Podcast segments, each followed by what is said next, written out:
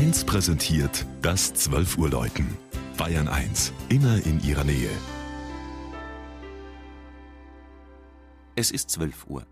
Das Mittagsläuten kommt heute aus Marktschorgast in Oberfranken.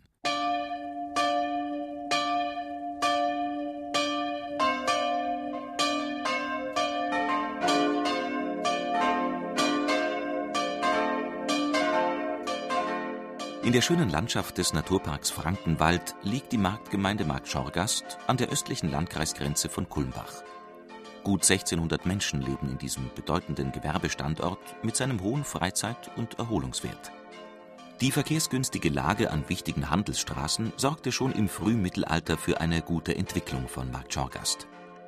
Der Ortsname geht zurück auf die Zeit der slawischen Besiedlung dieser Region ein Mann namens Skorogust hat wohl hier im 8. oder 9. Jahrhundert eine Siedlung im Flusstal der heutigen Schorgast gegründet.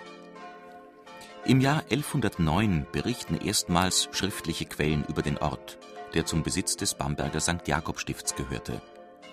Deshalb feiern die Markt Schorgaster heuer mit großem Festprogramm das 900-Jahr-Jubiläum dieser Nennung. Schon damals ist von einer Kirche die Rede.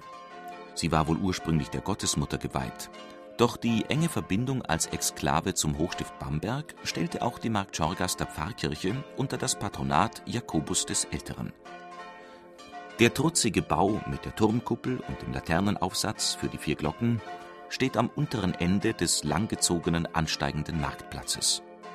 Nach mehreren Bränden zu Anfang des 19. Jahrhunderts entstand mit den spätbiedermeierlichen Häuserzeilen ein idyllisches Ortsbild.